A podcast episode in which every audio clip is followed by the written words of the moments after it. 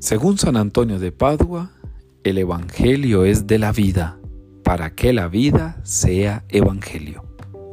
Profundicemos en esa frase, hermanos y hermanas. El Evangelio brota de la vida. Claro, Jesús no nos dio un mensaje para extraterrestres. Jesús no nos dio un mensaje para hombres perfectos. Jesús no nos dio un mensaje para santos. Jesús nos dio un mensaje para seres vivientes. El Evangelio brota de la vida porque es un mensaje que caracteriza la vida entera, que profundiza en cada aspecto de nuestro ser.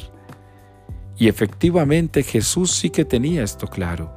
Cuando Jesús se encarna, entonces asume y abraza la vida en su totalidad, no una parte de ella, sino toda ella. Hoy podemos entonces nosotros también comprender esto. San Antonio sabía que había muchas vidas que rescatar en su época y por eso el mensaje del Evangelio es para la vida, pero hace de la vida un Evangelio. Ya él lo va a recordar en una de sus grandes frases, que la fuerza de tus palabras vaya acompañada por la fuerza de tus obras. Palabra y obras están unidas en la vida de un ser humano, no están separadas.